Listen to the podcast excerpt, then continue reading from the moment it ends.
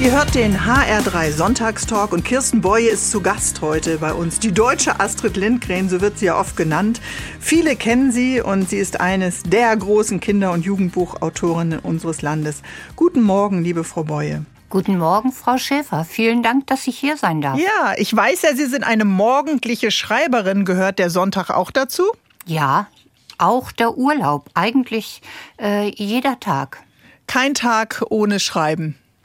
Selten. Und ähm, was schenkt Ihnen das Schreiben? Jeden Tag, wenn Sie das, die Gehirnschubladen öffnen. ich finde es eine großartige Möglichkeit, diese zweite, diese Parallelwelt zu haben, in die ich dann ja noch mal ganz, ganz tief eintauche. Ich denke, es ist ähnlich wie beim Lesen, nur vielleicht ist die Erfahrung beim Schreiben noch ein kleines bisschen intensiver. Und da ich ja nur schreibe, was mir wichtig ist oder wozu ich gerade Lust habe, ist das dann auch immer eine große Freude. Und über das Lesen und über das Schreiben werden wir heute äh, viel sprechen an diesem Sonntagmorgen. Viele schreiben ja, aber die schreiben dann eine WhatsApp-Nachricht oder schnell mal etwas in den, in den Laptop. Das ist ja ein anderes Schreiben. Da sind wir uns einig. Ja, natürlich, obwohl ich auch WhatsApp-Nachrichten schreibe und äh, die Social Media intensiv nutze. Aber natürlich, das ist was völlig anderes und es tut mir sehr, sehr leid, dass es immer mehr Kinder und Jugendliche gibt, für die da eben tatsächlich die Grenze liegt und die vor allen Dingen auch überhaupt nicht mehr längere Texte lesen mhm. und lesen können. Und das liegt nicht nur an der, ähm, an der Konzentrationsfähigkeit, sondern es liegt tatsächlich an der Fähigkeit, äh, lesen zu können. Und damit geht ja nicht nur den Jugendlichen ein ganz, ganz großer Teil an Lebensqualität, an Chancen eben auch verloren, sondern auch uns als Gemeinschaft ein großes Potenzial. Ja, natürlich. Ich glaube, es ist sehr vielen Menschen bei uns gar nicht bewusst, dass in Deutschland tatsächlich einer von fünf Jugendlichen, und das schon seit Jahrzehnten, die Schule verlässt, ohne lesen zu können. Aber wie kann das sein, dass wir schweigen über diese dann doch stumme Krise? Ja, es wird inzwischen mehr darüber gesprochen als ähm, noch vor einigen Jahren, aber nicht laut genug. Ich denke, das erscheint uns immer so lesen als so ein kleines, unwichtiges Thema. Und auch wenn wir über Schule reden, dann ähm, haben die meisten Menschen das Gefühl, da sind andere Dinge wichtiger, also Digitalisierung zum Beispiel, die auch wirklich wichtig ist. Ähm, und äh, wir übersehen, dass das Lesen die Grundlage für wirklich alles andere ist. Mhm. Also diese Jugendlichen, die die Schule verlassen, ohne lesen zu können, die können ja keinen Beruf lernen. Und wir klagen jetzt seit Jahren und von Jahr zu Jahr intensiver über den Fachkräftemangel. Und die Babyboomer gehen in Rente und die müssten auch ersetzt werden. Wir brauchen unendlich viele Fachkräfte aber wir verlieren wirklich ein Fünftel unserer Kinder und Jugendlichen in der Schulzeit und ähm, im Grunde schon vorher. Und das ist eine erschreckend hohe Zahl, aber nehmen wir es billigend äh, in Kauf? Also wir wissen um den Lehrermangel in unserem Land, wir wissen äh, darum, wie schwierig es ist, auch immer wieder Ehrenamtliche zu motivieren, die ja an ganz unterschiedlichen und ganz vielen Stellen auch Kindern beim Lesen helfen und unterstützen. Äh, wie Sie sagen, also bei jedem Vorstellungsgespräch kommt es immer wieder raus. Bei den PISA-Studien schneiden wir nicht gut ab, auch in der Lesekompetenz nicht? Hm. Also ich glaube, wir haben uns jahrelang gar nicht wirklich klar gemacht, womit das zusammenhängt und was alles passieren muss. Mhm. Und wir wissen jetzt zum Glück, dass es Möglichkeiten gibt, tatsächlich mehr Kinder ans Lesen, also an die Lesefähigkeit heranzuführen. Ein gutes Beispiel, wenn ich das als Hamburgerin hier mal so mit Lokalpatriotismus sagen Kann man darf. ja für Hessen sicherlich übernehmen. ich hoffe, Sie nehmen es mir nicht übel. Überhaupt Also ähm, Hamburg ist ein, ein, gutes Beispiel dafür, dass man was erreichen kann. Hamburg ist ja ein Stadtstaat.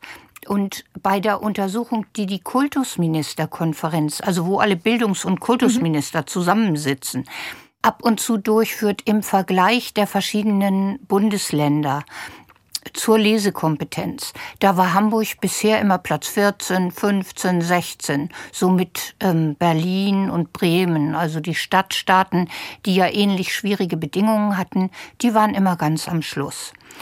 Und bei der letzten Untersuchung, deren Ergebnisse im Oktober 22 rausgekommen sind, war Hamburg, jetzt würde ich Sie am liebsten raten lassen, aber ich glaube, ich sag's mal. Im doch. einstelligen Bereich. Ja, und zwar sogar auf Platz drei. Oh. Direkt nach Sachsen und Bayern. Das ist aber ein Riesensprung mit nur sieben Meilenstiefeln. Genau, und das zeigt ja, dass es Möglichkeiten gibt. Und was mich so ein bisschen unglücklich macht, ist, dass durch den Bildungsföderalismus bei uns, also jedes mhm. Bundesland entscheidet selbst, wie es die Dinge regelt, Dinge, die in einem Bundesland wunderbar funktionieren, nicht automatisch von den anderen übernommen werden. Das ist wirklich äh, äh, ärgerlich. Es mag aber der Erfolg eben auch an Ihrer Hamburger Erklärung äh, liegen, die ja auch zu einer Frankfurter oder einer Stuttgarter Erklärung äh, werden könnte oder einer Berliner und Bremer Erklärung. Da haben ja viele auch gerade aus dem kreativen äh, Bereich, äh, Sasa Stanicic war glaube ich dabei, Bettina mhm. Tietjen, Kent Nagano, das mit unterschrieben und Sie haben sich das eben ganz besonders auf die Fahne geschrieben. Wir reden heute drüber, nicht nur, dass jedes Kind äh, lesen lernen muss und sollte, sondern natürlich auch über ihr aktuelles Buch Den Hoffnungsvogel, der Hoffnungsvogel. Kirsten Beue ist mein Gast. Bis gleich. Wenn man seit knapp 40 Jahren sich allmorgendlich an den Schreibtisch setzt und Geschichten schreibt für Kinder und Jugendliche, dann muss man das schon sehr, sehr lieben, was man da tut. Kirsten Beue ist ein Mensch, die liebt das Schreiben. Sie ist ausgezeichnet für ihre Kinder- und Jugendbücher. Frau Beue, nun sind Sie äh, vor wenigen Tagen wiedergekommen von einer Reise nach Eswatini im südlichen Afrika. Dort gibt es die von Ihnen gegründete Möwenweg-Stiftung. Erfüllen Sie denn auch in einem Ort oder in einem einem Land wie Eswatini ihr tägliches strenges Schreibpensum? Nein, jetzt haben Sie mich erwischt. Ja, so. Nein, in Eswatini schreibe ich nicht, da habe ich ganz viel anderes zu tun. Ähm, Eswatini hieß früher Swasiland.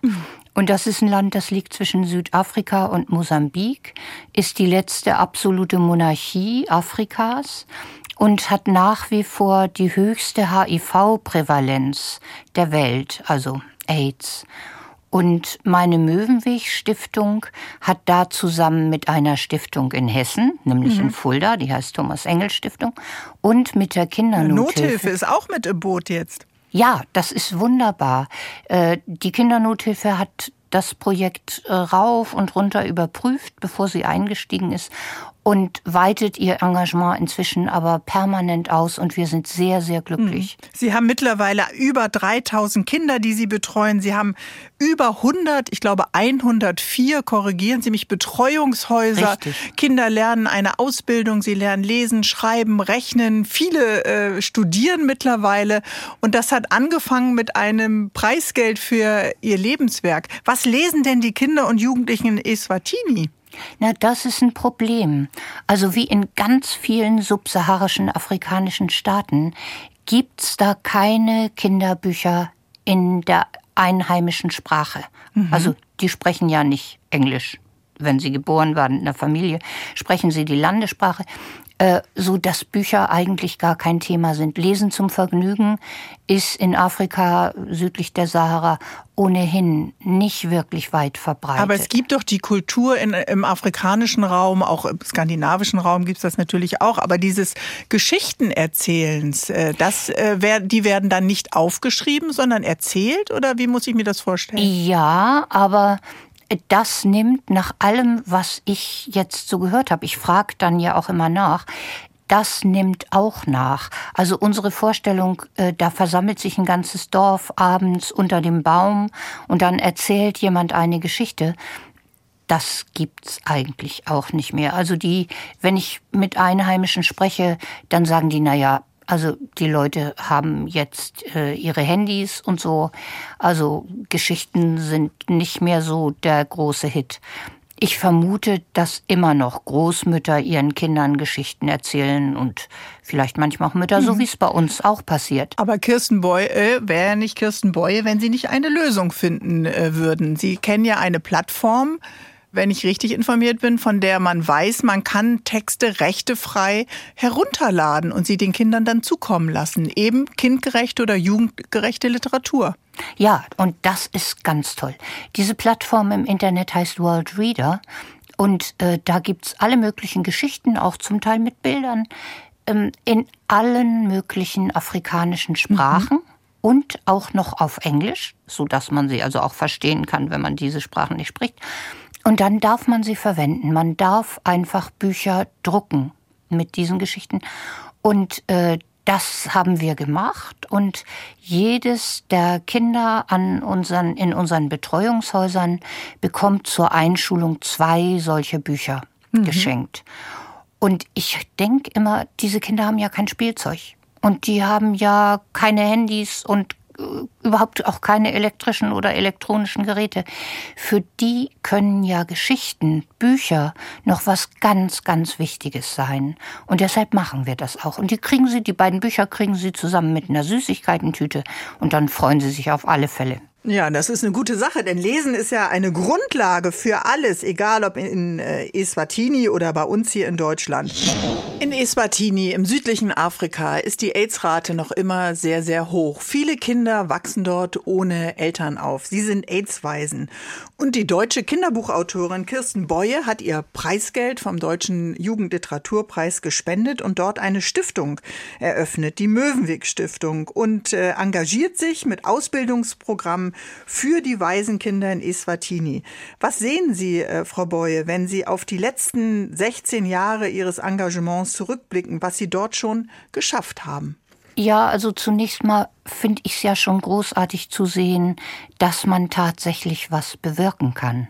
Also unser Projekt betreut ja nicht nur die Kinder. Es gibt ja auch ein medizinisches Projekt, das dazu gehört. Da kommen Krankenschwestern und äh, kümmern sich um die gesamte Community.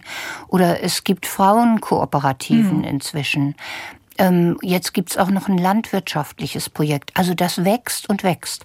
Und zu sehen, dass man sowas unterstützen, schaffen kann, ist natürlich auch ein Geschenk. Das funktioniert aber nur mit Hilfe der einheimischen Mitarbeiter und Mitarbeiterinnen. Die kennen wir inzwischen seit vielen, vielen Jahren. Unsere Festangestellten haben alle einen Studienabschluss. Das sind inzwischen zwölf. Ähm, und dann gibt es 550 Frauen, die ehrenamtlich sich um die Kinder kümmern, die aber von den Festangestellten auch immer weiter qualifiziert werden. Und viele dieser Menschen kenne ich eben inzwischen seit mhm. Jahren. Und es ist ja großartig, sich dann wieder zu treffen. Und da können dann auch Gespräche stattfinden, die sonst vielleicht, wenn man sich nicht so gut kennen würde, nicht stattfinden. Und Gleichzeitig müssen wir uns natürlich immer alle möglichen Genehmigungen von Ministerien holen. Also auch in Afrika ist es nicht so, dass man da mal eben so hingeht und baut ein neues Kinderbetreuungshaus mhm. oder startet ein neues medizinisches Projekt. Ähm, das ist eine Vorstellung aus der Albert-Schweitzer-Zeit. Das ist alles sehr, sehr bürokratisch. Das heißt, ähm, mein Mann und ich besuchen eben auch immer viele Ministerien, sprechen mit Ministern, Ministerinnen und das heißt, wir haben doch inzwischen einen guten Überblick über die ganze Breite der Gesellschaft. Also wir machen das jetzt seit 16 Jahren. Mhm. Wir sind jedes Jahr knapp zweimal da. Da sammelt man schon einiges an Erfahrungen und es verändert auch den Blick auf unsere Wirklichkeit in Deutschland. Mhm. Und was heißt das?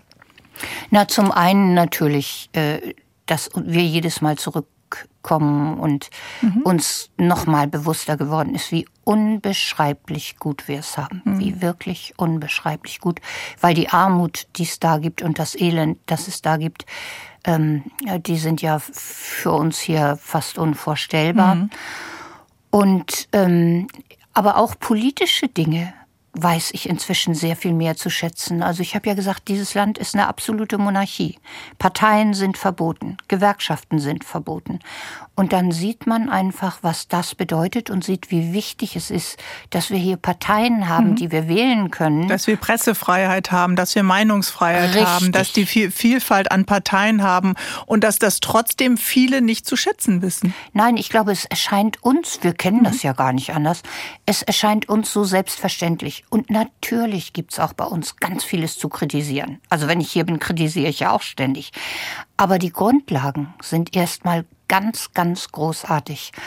eben, dass wir auch so kritisieren können oder mhm. dass wir Gewaltenteilung haben, dass nicht mal eben ähm, der Bundeskanzler kommen kann und sagen kann, nö, dieses Gesetz will ich aber nicht, schmeiße ich jetzt auf den Müllhaufen.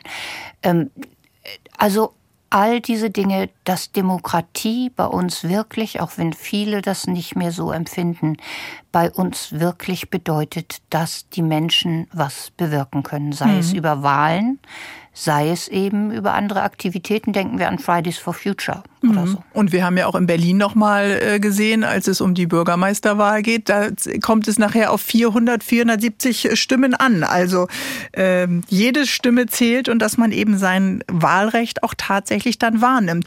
Dass sich Ihr Blick verändert, wenn Sie zurückkommen nach Europa und aus Afrika, Eswatini dann zurückreisen, äh, das haben Sie gerade beschrieben. Aber glauben Sie denn auch, dass sich der Blick von Europa auf Afrika Afrika in den letzten zwei Jahrzehnten äh, geändert hat. Denn unser Blick ist momentan ja immer ein gesellschaftspolitischer. Was schaffen wir finanziell in Gemeinden, in Kommunen, wenn wir Flüchtlinge aufnehmen? Sollen wir eine Mauer bauen um Europa? Sollen wir doch mehr helfen? Wir kennen diese furchtbaren Bilder von verzweifelten Menschen auf viel zu kleinen Booten mit Kindern, schwangeren Frauen. Äh, wie ist unser Blick auf Afrika? Ich glaube tatsächlich, dass sich da in der letzten Zeit schon einiges etwas ändert. Ich glaube, uns ist stärker bewusst geworden, wie eurozentrisch unser Blick ist, dass wir also immer nur unsere eigene Perspektive wahrnehmen. Und ähm, vor allen Dingen auch im Zusammenhang mit dem Ukraine-Krieg. Und das ist natürlich eigentlich deprimierend, dass es erst sowas geben muss. Im Zusammenhang mit dem Ukraine-Krieg und dem Verhalten der afrikanischen Länder gegenüber Russland haben wir ja plötzlich angefangen, immer mehr, sagen wir, Politikerbesuche auf höchster Ebene zu starten und den afrikanischen Ländern zu signalisieren, wir nehmen euch ernst als wirklich ernstzunehmende Partner und wir wollen euch auch unterstützen, auch wirtschaftlich. Was daraus wird, das kann ich nicht beurteilen. Aber ich glaube, auch der Blick auf Entwicklungshilfe zum Beispiel hat hm. sich geändert. Da ist ja viel geradezu Groteskes passiert, auch aufgrund des Schuldgefühls, das wir haben wegen der Kolonialzeit und das wir sehr gerne auch haben dürfen. Aber äh, das hat ja häufig dazu geführt, dass man dann gar nicht so weiter überprüft hat, wie sinnvoll das ist, hm. was da gestartet wird. Und äh, ich kenne aus Eswatini groteske Beispiele von Entwicklungshilfe aus der EU, wo ich denke, hätten die genauer hingeguckt und hätten die kleinteiliger gearbeitet. Das heißt, hätten sie gesehen, was hilft den Menschen wirklich, äh, ihre Lebensgrundlage zu schaffen, so dass sie dann mhm. auch gar nicht mehr fliehen müssen. Die wollen ja nicht weg. Mhm. Auch in Afrika wollen doch die Menschen nicht weg von Will zu Hause. Mhm. Äh, das tun sie doch nur, weil es keine andere Möglichkeit für sie gibt. Und wenn wir da ansetzen könnten, und ich habe ein bisschen das Gefühl, es entwickelt sich in die Richtung, mhm. dann glaube ich, wäre unsere Hilfe sehr, sehr sinnvoll. Und sie ist natürlich auch wirklich gerechtfertigt, denn was wir angerichtet haben durch den Kolonialismus, das ist ja nicht wenig. Mhm, ja, das stimmt. Und Während Sie in Eswatini waren, äh, liebe Frau Boye, ist hier Ihr neues Kinderbuch erschienen. So wie du bist, bist du genau und ganz genau richtig. Ein toller Titel, ein tolles Buch und schon das zweite, das Sie in diesem Jahr veröffentlichen. Wir sprechen gleich über Kirsten Boye und ihre aktuellen Bücher.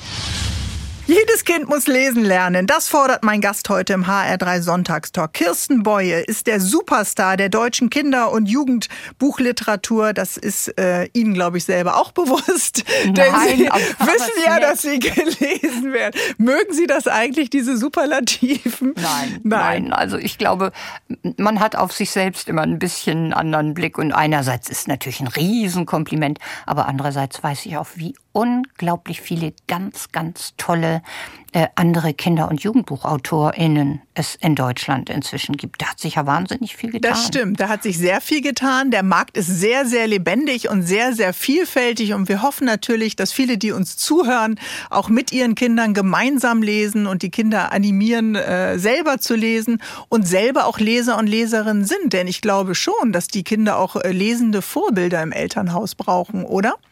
Ja, ich glaube, das hilft zumindest. Aber ähm, allein ist es, glaube ich, eben auch immer noch nicht genug. Also da äh, muss doch ein bisschen mehr passieren noch. Also ich kenne auch Familien, in denen die Eltern leidenschaftlich lesen und sagen, und warum lesen meine Kinder nicht?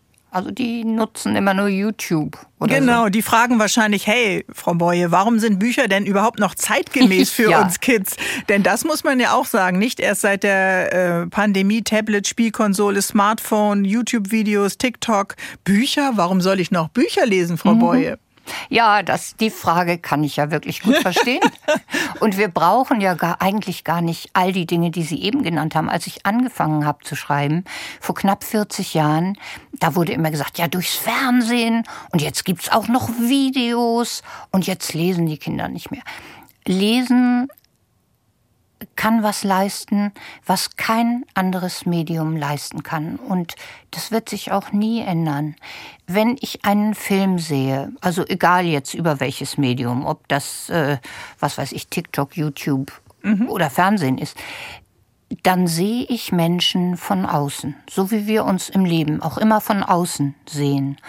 Und was diese Menschen denken und fühlen, das kann ich vielleicht erahnen, weil wir ja die Fähigkeit haben, aus Mimik und Gestik zu Schlussfolgern.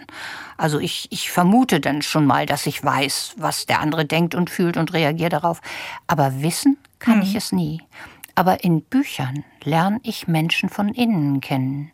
Da wird ja ganz häufig darüber gesprochen, was jemand gerade fühlt, was jemand gerade denkt. Und das heißt, Leser sind mit jedem Buch in immer mehr fremden Köpfen gewesen. Mhm. Ein gutes Trainingscamp für emotionale Empathie. ja, natürlich. Also es gibt auch Untersuchungen dazu, die zeigen, dass das Lesen tatsächlich die Empathie steigert. Mhm. Das bedeutet nun nicht automatisch, dass Leser immer empathischere Menschen sind als andere, aber durchs Lesen sind sie zumindest mhm. empathischer geworden, als sie es ohne das Lesen. Und unabhängig wären. davon, ob ich von einem Bildschirm, also einem E-Reader oder einem Tablet äh, lese oder eben haptisch ein Buch tatsächlich in der Hand halte. Ja, das ist das, das spielt dann ja keine das Rolle. Das spielt überhaupt keine Rolle. Also hm. ich selbst lese ganz, ganz viel auf dem E-Reader, mhm. weil ich einfach so viel unterwegs bin und äh, dann nicht immer so schwere Bücher mitschleppen will. So. Ja. Und ähm, es gibt schon, es gibt schon Unterschiede. Es gibt auch Untersuchungen, die zeigen, dass es vor allen Dingen bei Sachtexten, nicht bei erzählenden Texten, mhm. Romanen mhm. und so, aber bei Sachtexten äh, Unterschiede gibt. Da ist es tatsächlich besser. Man liest sie auf Papier, aber wenn man sie auf Papier nicht zur Verfügung hat, dann ist ein mhm. E-Reader ja immer noch besser als gar nichts. Kinder, die kein Buch zu Hause haben und an diesen Lesetagen, die es ja auch in jedem Bundesland gibt oder in anderen Situationen bin ich auch immer mal wieder in Schulen, äh, dass Kinder, äh, und das müssen nicht immer nur bildungsferne Familien sein, äh, dieses Geschenk des Lesens, was Sie ja gerade beschrieben haben, diese Innenansicht nicht kennen verpassen die doch so viel. Natürlich, also es ist eine ganz andere Form von Identifikation als zum Beispiel in einem Film. Also ich bin viel, viel tiefer in den Personen drin, aber das wissen diese Kinder ja nicht. Äh, wenn ihnen nicht äh, vorher schon viel vorgelesen wurde, wenn das passiert ist, dann haben sie die Erfahrung ja mal gemacht dann wissen sie gar nicht, was ihnen entgeht.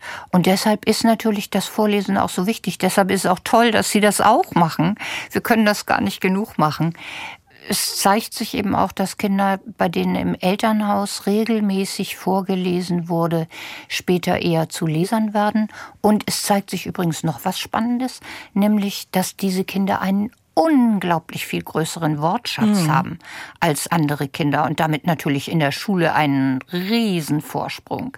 Ich kann Ihnen jetzt keine Zahlen nennen, aber der Wortschatz ist nicht nur doppelt so groß, der ist, glaube ich, so ungefähr zehnmal so groß, wenn Ihnen wirklich regelmäßig vorgelesen wurde.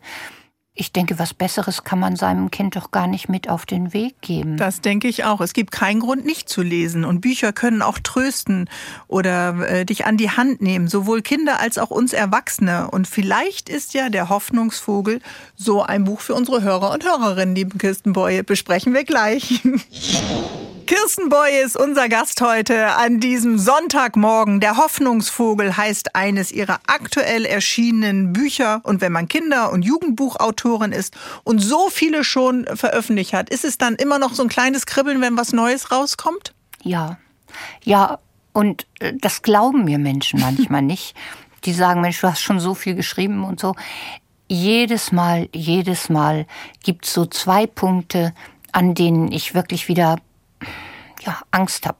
Der, der erste Punkt ist, wenn ich mein Manuskript fertig geschrieben mhm. habe und es dem Verlag einreiche. Sie geben es komplett ab. Sie sind nicht die Autorin, die sagt ein Viertel, ein Viertel und noch äh, zweimal ein Viertel, was ein ganzes ergibt, sondern immer als ganzes Paket, ja? Ja, und ich habe das große Glück, ich schreibe ja schon so unendlich lange, da darf ich noch so schreiben. Ich schreibe einfach ein Buch fertig und dann bekommt es der Verlag und der weiß vorher nicht, was kommt und ob was kommt und so weiter. Das ist für Verlage auch schwierig. Rufen äh, die Sie an und sagen, Frau Beue, kommt was? Ja, Oder manchmal. sind die geduldig? das passiert schon mal, dass sie dann auch sagen, und ungefähr welche Altersgruppe. Aber ähm, die wissen schon, dass ich nicht darüber sprechen mag und nicht darüber sprechen kann, auch weil ich so viele Bücher ja, also Manuskripte abbreche mittendrin, mhm. weil ich plötzlich denke, nee, das reicht nicht. Das mhm. ist mir nicht gut genug. Haben die eine Chance auf ein zweites Leben? Tauchen die dann in einem weiteren Buch nochmal auf oder sind die auf ewig, landen die im Schredder? Ja, die, die, ja, die, die landen im digitalen Schredder, genau. Also wenn ich gemerkt habe, das funktioniert nicht, das, das äh, ist ja nicht eine spontane Eingebung, sondern das überprüfe ich ja auch nochmal, mhm. weil es mir natürlich selbst leid tut um die viele Zeit, die ich schon geschrieben habe. Aber wenn ich dann zu der Überzeugung gekommen bin, das ist nicht gut genug, dann werde ich es auch nicht wieder aufgehen. Da muss es, muss es auch gehen. Ja. In dem äh, Titel Der Hoffnungsvogel kommt ja das Wort äh, Hoffnung vor. Kann der Mensch eigentlich ohne Hoffnung leben? Nein, ich glaube inzwischen tatsächlich, das kann er nicht. Ich glaube, wenn er eine Hoffnung verliert, wird er versuchen, eine andere zu finden. Ich äh, beziehe mich da darauf, im letzten Jahr ist ein sehr, sehr junger Freund gestorben, der viele Monate wusste, dass er nur noch mhm. diese wenigen Wochen haben würde und sich da auch nichts vorgemacht hat. Und der einfach ähm, trotzdem einigermaßen zufrieden weitergelebt hat. Und ich glaube, einfach mit der Hoffnung auf einen guten Tod und vor allen Dingen auch darauf, dass er vielen im Gedächtnis bleiben mhm. würde dass er selbst einen sanften Abschied hat und äh, dass viele an ihn eben noch denken. Aber ist es ist Hoffnung der erste oder der letzte Strohhalm im Leben eines eines Menschen? Also oh. ja, also wir haben ja vor vielem Angst oder vieles macht uns auch Angst. Wir fürchten uns. Wir haben wirklich viele gesellschaftspolitische Themen gerade. Haben wir Menschen deshalb auch die Hoffnung äh, erfunden, um die Angst ein bisschen zu dämmen? Also ich glaube, die haben wir nicht erfunden. Ich glaube, die hat uns die Natur zum Glück, zum Glück mitgegeben. Und äh, da können wir ja direkt mal auf das Buch kommen und ja. wie ich dazu gekommen bin, das zu schreiben. Das war nämlich während des zweiten Lockdowns. Und ich weiß nicht, wie genau Sie sich noch daran erinnern, aber mhm. der erste war sehr viel rigider. Der erste war, war, Hefe und Klopapier. Genau. Bei den Franzosen war es der Rotwein. Und dann im zweiten hatten, davor hatten wir ja diesen coolen Sommer, wo alle schon wieder mit Schlauchbooten genau. in Berlin unterwegs waren. Genau. Und das war das eigentliche Problem. Also ich denke, nachdem wir den ersten überstanden hatten, unter dem wir nicht so dran, also wir fanden das alles exotisch und so, aber ich glaube, wir, wir hatten noch nicht die Hoffnung verloren. Mhm. Und dann kam der Sommer, das haben Sie ja eben gesagt, und wir dachten, alles gut. Und dann ging es wieder los. Mhm. Und wir hatten noch keinen Impfstoff. Wir hatten noch nicht mal Selbsttests. Und da haben viele Menschen tatsächlich ja die Hoffnung verloren. Ja, es war so ein bisschen wie zurück auf los. Wir haben uns angestrengt, wir haben alles gegeben und trotzdem waren die Mittel noch nicht da. Genau, und äh, wir wussten ja gar nicht, wann ist das jemals zu Ende? Hm. Ist das überhaupt jemals zu Ende? Wird das so weitergehen, bis ich sterbe? Das, das wussten wir ja nicht. Und deshalb waren wir ja so hoffnungslos und das hat sich zum Teil eben dann auch an bestimmten Verhaltensweisen gezeigt und so weiter. Waren Sie auch mal hoffnungslos? Hatten Sie auch so Momente, wo Sie da gedacht haben, was ist, wenn das jetzt noch zwei, drei, fünf Jahre so geht? Ja, natürlich. Ich mhm. hatte diese berühmten grauen Gefühle durchaus. Ich habe dann immer versucht, nach Lösungen zu finden. Also zum Beispiel ähm, habe ich ein Kochbuch geschrieben. Ich habe so eine Reihe geschrieben, die heißt äh, Sommerbü und das sind mhm. so Wohlfühlbücher und spielen ja. an der Schlei.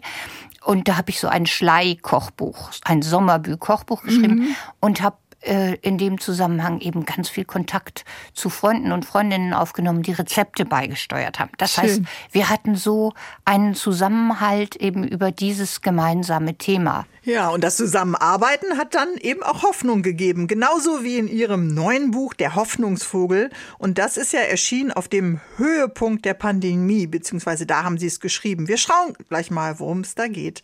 Kirsten Beue, mein Gast im HR3 Sonntagstalk und ich bin Bärbel Schäfer.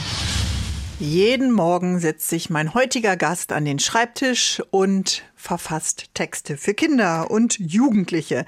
Sie ist Kinder- und Jugendbuchautorin, die erfolgreichste in unserem Land, Kirsten Beue. Und wer aktuell in äh, seine Buchhandlung geht, der findet dort bestimmt den Hoffnungsvogel, ihr aktuelles Buch.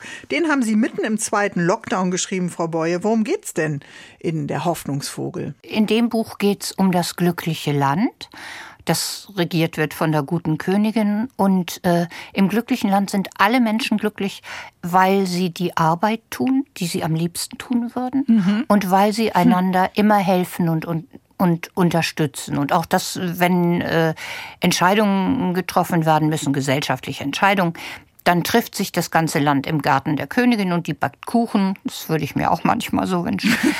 Läuft ja besser als bei unserer aktuellen Koalition. Ja. Vielleicht die sollten die das Buch, ja, vielleicht sollten die das Buch mal lesen. Ja, genau. Und äh, alle besprechen sich und treffen Entscheidungen. Und eines Tages ist das plötzlich anders. Die Menschen schimpfen, gehen nicht mehr freundlich miteinander um und so weiter. Und dann stellt die gute Königin eben fest, dass der Hoffnungsvogel verschwunden ist, der bis dahin immer da war, um Menschen in traurigen Zeiten zu trösten und ihnen Hoffnung zu geben. Und dann schickt sie ihren Sohn Jabu los, den Hoffnungsvogel zu suchen, mhm. und er findet dann ein Mädchen, das mit ihm geht.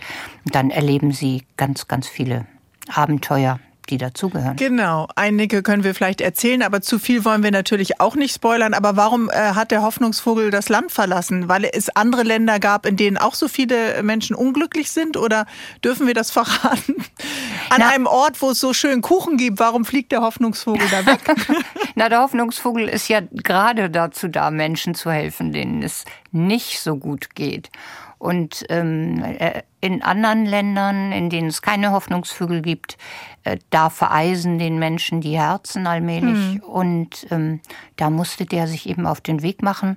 Und wie das Unglück es so will, hat dann eine gemeine Räuberbande ihn geschnappt, gefangen genommen, in der Hoffnung, mit dem Hoffnungsvogel die traurige Prinzessin in einem Nachbarland von ihrer Traurigkeit erlösen zu können und dann alle Schätze des Landes und vor allen Dingen die Hand der Prinzessin ei, zu bekommen. Ei, ei, die Liebe spielt also auch eine Rolle. Frieden. Ja, ja, ja, aber aber nicht wirklich. Nicht also wirklich. Prinz, Prinz Jabu, der dann diese traurige Prinzessin, übrigens ganz ohne Hoffnungsvogel, mhm. von ihrer, das war mir auch wichtig, dass am Ende klar wird, eigentlich können wir Menschen das alleine.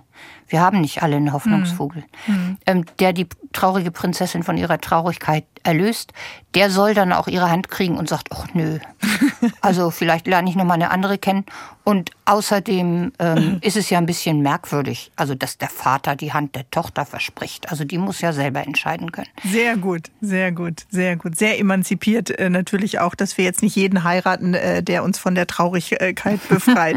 Friedrich Hölderlin sagt, was wäre ein Leben ohne Hoffnung? Ja, was wäre es? Sehr, sehr, sehr düster, glaube mhm. ich. Also ich, ich glaube tatsächlich, äh, wir brauchen die Hoffnung, um überhaupt den Mut zu finden, Dinge in Angriff zu nehmen. Mhm. Er ist wenn ein ich, Motor, so ein Lebensmotor, die Hoffnung? Ja, oder? natürlich. Also wenn wir nicht die Hoffnung hätten, nehmen wir mal ein ganz konkretes Beispiel, dass wir der Klimakrise noch Herr werden können Wir haben viel zu lange gewartet. Es sieht schon ziemlich düster aus. Aber wir haben ja die Hoffnung, dass wir das Ganze vielleicht noch ein bisschen begrenzen können. Dann würden wir doch uns erst recht überhaupt nicht einschränken. Mhm. Dann würden wir doch sagen, naja, die letzte Zeit, die uns noch bleibt, die ja. nutzen wir noch mal aus und genießen wir soweit wir Ich mache jetzt mal den Bad Guy, Frau Boye, und sage, äh, oder das Bad Girl und sage, ja, weil wir eben so lange gehofft haben, haben wir nicht gehandelt. Nein, ich glaube, weil wir so lange nicht äh, bereit waren, nachzudenken. Mhm. Wir haben ja nicht gehofft, wir haben ja nicht ernst genommen, das ist was ganz anderes. Wir haben ja nicht ernst genommen, was wir seit 50 Jahren an Warnungen bekommen. Ähm, wir haben alle immer andere Themen in den Vordergrund gestellt. Nicht nur die Politiker übrigens, mhm. die Politiker mhm. vor allem. Ich denke, bei denen liegt die Hauptverantwortung. Aber wir in unserem privaten Leben ja auch. Sonst wären wir ja alle sehr viel weniger Auto gefahren, sehr viel weniger geflogen. Wir wollten nicht sehen, wir wollten nicht hingucken. Wir können nicht sagen, wir haben es nicht gewusst. Nein, also das, denke ich, kann inzwischen niemand mehr sagen. Und deshalb bin ich übrigens ja auch so, so unglaublich dankbar für diese jüngeren Menschen, die ja ganz viel angeschoben haben. Mhm. Ich denke, das muss man einfach mal sagen. Äh, natürlich auch, weil es ihr Leben viel, viel stärker betrifft als unseres. Wir sind dann, wenn es so ganz schlimm kommt, vielleicht schon alle tot. Aber sie sollen damit leben. Aber das allein reicht ja für manche immer noch nicht aus, so aktiv zu werden. Und die haben, glaube ich, so unglaublich viel angeschoben, also dass hm. wir ihnen immer nur dankbar sein können. Ja, sie haben uns noch mal gezwungen hinzugucken, die Scheuklappen abzulegen. Sie haben den Finger in die Wunde gelegt und natürlich schreien wir alle auf und sagen, ja, unsere Generation, die Generation davor, wir haben sehr viel kaputt gemacht. Und die Lösung wäre natürlich, an einem Strang zu ziehen und endlich zügig auch zu handeln, weil die Zeit uns ja davonläuft, wie ja. Sie sagen. Aber darf ich, darf ich ja. jetzt einfach mal einen Schlenker machen? Jetzt komme ich doch noch mal zurück zu meinem Thema Lesen da zeigt sich eben auch, wie die Vernachlässigung solcher Dinge sich später rächt. Ich weiß nicht, ähm, ob Sie mal versucht haben, Solarpaneele auf Ihrem Dach verlegen zu lassen oder, mhm. äh, oder so. Oder eine Wallbox für ein E-Auto. Ich habe eine Altbauwohnung im dritten Stock, ist keine Ausrede jetzt. Und der, der Vermieter will weder das eine noch die Wallbox. Ich führe gerade die Diskussion. Ja, machen Sie weiter, machen Sie weiter. Aber selbst wenn Sie ihn überzeugt haben, wird er ja nicht so schnell die Handwerker finden, die das machen genau. können. Die fehlen uns ja. Und für all das, was wir jetzt an äh, energetischer Umstrukturierung, Neuorientierung brauchen würden, haben wir nicht die qualifizierten Menschen. Das haben wir verschlammt. Das, da schließt sich wieder der Kreis. Ich genau. schlage Sie vor, nicht nur als unseren Gast des Tages heute, liebe Kirsten Beuer, als äh, Arbeitsministerin, als Familienministerin, als Kulturministerin. Auf jeden Fall sind wir gleich noch weiter im Gespräch. Bis gleich. Kirsten Beue schreibt Geschichten für die Kleinen, wir Kinder aus dem Möwenweg, so eine deutsche Reihenhaussiedlung, eine Art deutsches äh, Bullabü. Sie schreibt aber auch Geschichten für die Größeren, Dunkelnacht, ein Buch über die letzten Kriegstage, ausgezeichnet mit dem Deutschen Jugendliteraturpreis. Wir haben gerade gesagt, Sprache verändert sich durch digitale Medien. Sie verändert sich, weil ähm, viele Kinder keine sehr gute, keine sehr hohe Lesekompetenz haben, vielleicht nicht an Bücher herangeführt werden. Ändert sich dadurch auch Ihre Sprache im Schreiben? Gehen Sie im Niveau ein bisschen äh, herunter oder ziehen Sie da sofort eine Notbremse und sagen, lieben Kirsten Boy, das kommt gar nicht in Frage? Also ähm, da splitte ich mich sozusagen. Zum einen äh, gibt es ja immer noch sehr viele Kinder und Jugendliche, die lesen und die auch anstrengendere, kompliziertere Bücher verstehen können. Mhm. Und für die schreibe ich wirklich einfach so, wie ich seit fast 40 Jahren geschrieben habe. Da Kinder ernst nehmen, Kinder äh, literarisch abholen.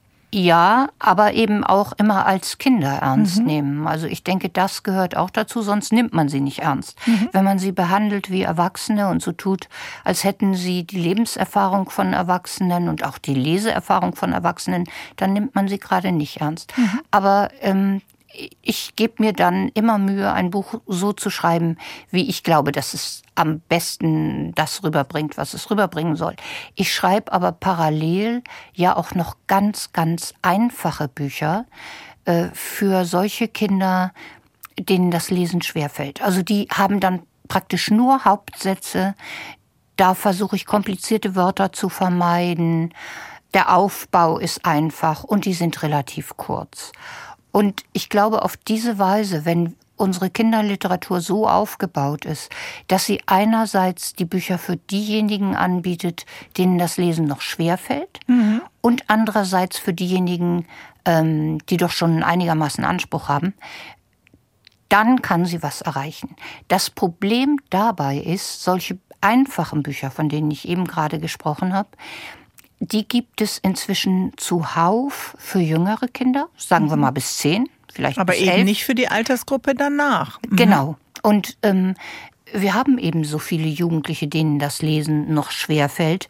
Und für die brauchen wir das auch. Das fängt jetzt gerade an. Es gibt immer mehr Reihen, die Texte erzählen, die angemessen sind, so von der Handlung her mhm. und so, für Jugendliche, dass die sich auch nicht veralbert fühlen und das auch spannend finden aber die sprachlich eben trotzdem mhm. einfach sind. Entdeckt man das dann als äh, neugierige Leser oder Leserin dann in der Buchhandlung oder wenn man sich das eben auf den E-Reader runterlädt, sind die nochmal besonders gekennzeichnet oder merke ich das einfach, wenn ich das Buch ein bisschen aufblättere oder in den Klappentext schaue? Na, ich empfehle da ja tatsächlich immer die Buchhandlung oder auch die örtliche Bücherei. Also Sie sind ja total verrückt, Frau Boye. Also, es lebe natürlich die Buchhandlung. Klar. Auch wenn Sie auf dem E-Reader äh, lesen. Gut. Ja, natürlich. Also ich denke, es ist ja noch mal was vollkommen anderes, äh, wenn ich in die Buchhandlung gehe und mir da die Bücherstapel angucke. Und ich weiß doch auch, wenn ich ähm, meine E-Books runterlade, ich gehe da übrigens dann immer schon hin und weiß, was ich haben will. Mhm. Aber wenn ich stöber auf so einem Portal, ich nenne jetzt mal nicht den größten. Nein, da gibt es okay. viele. Ich, genau. Ich nenne mal gar keinen. Äh, aber dass mir da Algorithmen immer das zuspielen, wovon sie wissen, das habe ich immer schon gewollt. Mhm. Und das Tolle an der Buchhandlung ist ja gerade, ich gehe da hin und entdecke vielleicht plötzlich Bücher, auf die ich sonst nie gekommen wäre. Und das ist das Schöne. Also ich denke, man kann beides hm. nutzen, mhm. aber wenn man auf der Suche ist, zum Beispiel eben auch nach einfachen Büchern für Jugendliche, dann, dann kann man auch mal fragen, genau. Und diese Abwege und Umwege, die man eben geht, äh, wenn man eine Buchhandlung betritt und wo man am Ende landet, das ist ja gerade das Spannende, äh, diese Offenheit dann zu haben. Die Bücher, die wir als Kinder lesen, die prägen uns. Die sind vielleicht Folien, wie wir später mal die Welt wahrnehmen. Ähm, wie viel Worte, Momente kennen wir alle noch von Pipi Langstrumpf. Wenn äh, Sie an Ihre Bücher denken, gibt es etwas, was Sie den Kindern in Ihrem Lebensrucksack mitgeben wollen, wie sie auf die Welt blicken? Na, zunächst mal, dass sie auch die Offenheit nicht verlieren sollten, die sie haben. Ähm, und äh, ich glaube, es geht, ja, es geht zum einen darum, wie sie auf die Welt blicken, ähm, dass sie Diversität zu schätzen wissen ähm, und auch, dass sie ein anderes Verständnis vielleicht für sich selbst bekommen. Hm. Ich glaube, viele Kinder brauchen vor allen Dingen das. Also wir erleben ja immer mehr Kinder und Jugendliche, deren Selbstvertrauen nur ganz, ganz gering ausgeprägt ist, weil sie einfach auch vielleicht in so einer Leistungsgesellschaft und auch einer schulischen Leistungsgesellschaft bisher nicht haben mithalten können. Und die suchen dann Auswege für sich und die sind ja nicht immer schön. Also ich finde sehr erschreckend, was wir zum Teil äh, im Augenblick gerade an sehr früher Gewalt und inzwischen auch bei Mädchen erleben. Mhm. Also die Kinder, die, die sowas tun, die sind ja nicht böse geboren, sondern denen hat das Leben bisher nicht die Chance geboten, ähm, sich so zu entwickeln, dass sie ohne Gewalt auskommen. Die brauchen das, um sich selbst zu stabilisieren und das ist natürlich ganz, ganz furchtbar. Hm, und äh, zu gucken, wie werden Kinder stark? Wie äh, ja, stärken sie eben auch ihren Blick auf ihr Umfeld, auf ihr Leben? Da können Bücher ja ganz, ganz viele Stützen sein. Sie ersetzen nicht äh, das eigene Leben, aber es sind ja auch immer Bücher, die uns alle geprägt haben. Bei Ihnen war das äh, Clara Ascher-Pinkhoffs äh, Sternkinder, das äh, Buch über jüdische Kinder in den Niederlanden das können heute auch andere Themen über Fluchterfahrung sein, über Migrationshintergrund, über Gewalt in Familien. Es können ja viele, viele Fenster sein oder eben auch der Hoffnungsvogel. Heute haben wir den roten Teppich ausgerollt für die deutsche Kinder- und Jugendbuchautorin Kirsten Beue. Mit Dunkel nach dem Jugendroman hat sie den deutschen Literatur Jugendliteraturpreis letztes Jahr gewonnen. Und das aktuelle Buch Der Hoffnungsvogel, der ist, glaube ich, liebe äh, Kirsten Beue, wieder was für jüngere Leser und Leserinnen. Für welches Alter würden Sie denn den Hoffnungsvogel empfehlen? Also angegeben ist ab sechs und mhm. ich denke so zum Vorlesen ist das sicher auch richtig. Ich habe aber inzwischen und das ist wirklich das ist ganz schön äh, schon, obwohl das Buch ja noch so neu ist, schon viel äh, Reaktionen gekriegt, zum Beispiel von Lehrern und Lehrerinnen, mhm. die sagen, sie lesen das vor, so immer in der Frühstückspause oder was auch immer. Und es gibt so unglaublich viele Anlässe, über verschiedenste Themen zu sprechen.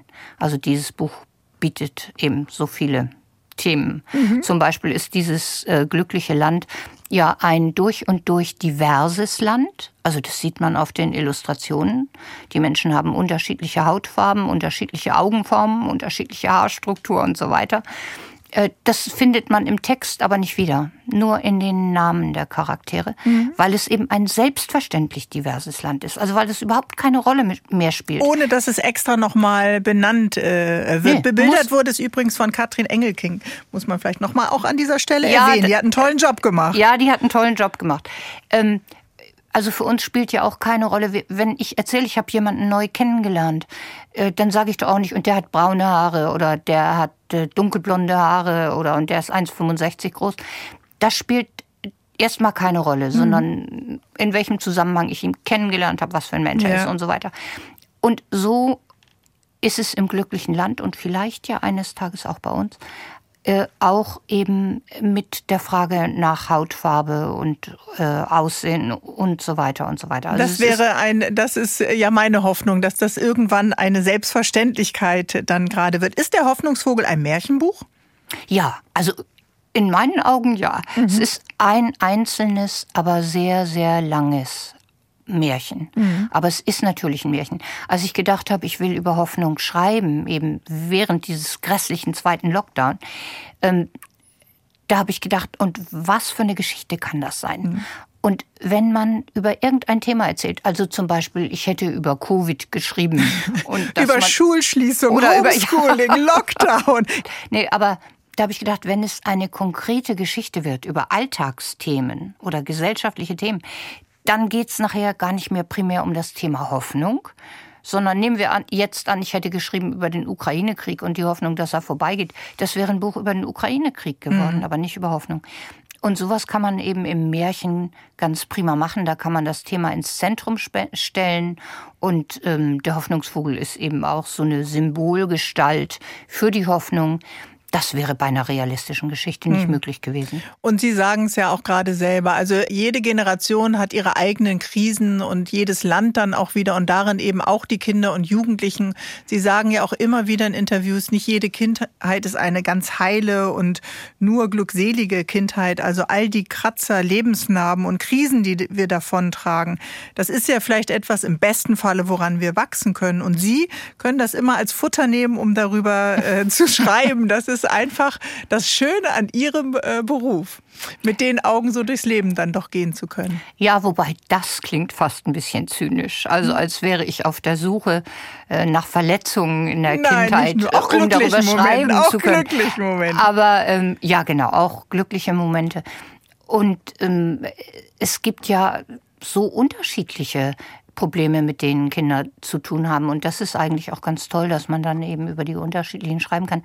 Ich habe zum Beispiel inzwischen so drei Bücher geschrieben, in denen es um Kinder geht, die aus benachteiligten Familien mhm. kommen. Und das hat bei uns in der Kinderliteratur bisher praktisch keine Rolle gespielt. Mhm. Also das ist sowas, man nennt es ja Klassismus, so wie man Sexismus oder Rassismus mhm. oder so nennt man das Klassismus. Ist es noch tabuisiert, würden Sie sagen? Äh, ich glaube, es ändert sich mhm. langsam was. Es hat natürlich damit zu tun, dass die meisten Menschen, die für Kinder schreiben, damit keine Erfahrung haben. Das sind ja in der Regel sehr mittelschichtige Menschen. Mhm. Und äh, deshalb haben sie da keinen Einblick, keinen Zugang dazu. Und ich halte das aber für ganz, ganz wichtig, dass gerade die Kinder, die Bücher lesen und die selbst ja meistens eben äh, auch aus eher bildungsbürgerlichen Familien kommen, dass die schon in Büchern mal was über diese ganz, ganz anderen Kindheiten erfahren. Und zwar gar nicht primär mit so einem Blick ähm, des Mitleids oder womöglich sogar der Verachtung, mhm. sondern der Bewunderung. Also, dass ihnen ermöglicht wird, sich in einer Geschichte mit Kindern aus solchen Verhältnissen zu identifizieren. Wiederzufinden. Und ja, nicht, mhm. und aber auch zu bewundern, was die leisten müssen, zum Teil.